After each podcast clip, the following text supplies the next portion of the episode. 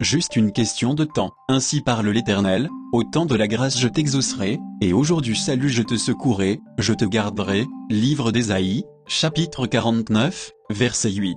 Cette promesse semble future, pourtant dans la forme hébraïque, elle est autant parfaite, c'est-à-dire qu'elle est déjà accomplie. Comme le Seigneur est dans l'éternité, c'est-à-dire hors du temps, ce n'est pas toujours facile de comprendre qu'il puisse parler d'une chose dans notre avenir comme d'une chose déjà passée. Un bon exemple, c'est Ésaïe, chapitre 53, qui parle du sacrifice de Jésus à la croix comme un événement passé alors qu'il faudra encore plus de 700 ans avant qu'il n'arrive. Une chose est sûre, c'est que l'Éternel voit déjà notre avenir. Vous comprenez que quand il annonce l'exaucement, le secours et sa protection, c'est pour lui une chose déjà accomplie. Ceci devrait nous donner une pleine confiance sur la véracité et l'accomplissement certain des promesses de Dieu pour notre vie. Dans le temps qui sépare la promesse de l'exaucement, nous avons une forte tendance, et c'est très humain, à nous décourager. Si nous prenions de la hauteur et si nous demandions à Dieu de nous faire voir les circonstances de notre vie comme lui les voit, il nous répondrait certainement. Le temps qui passe n'est pas inutile si nous l'envisageons dans cette optique.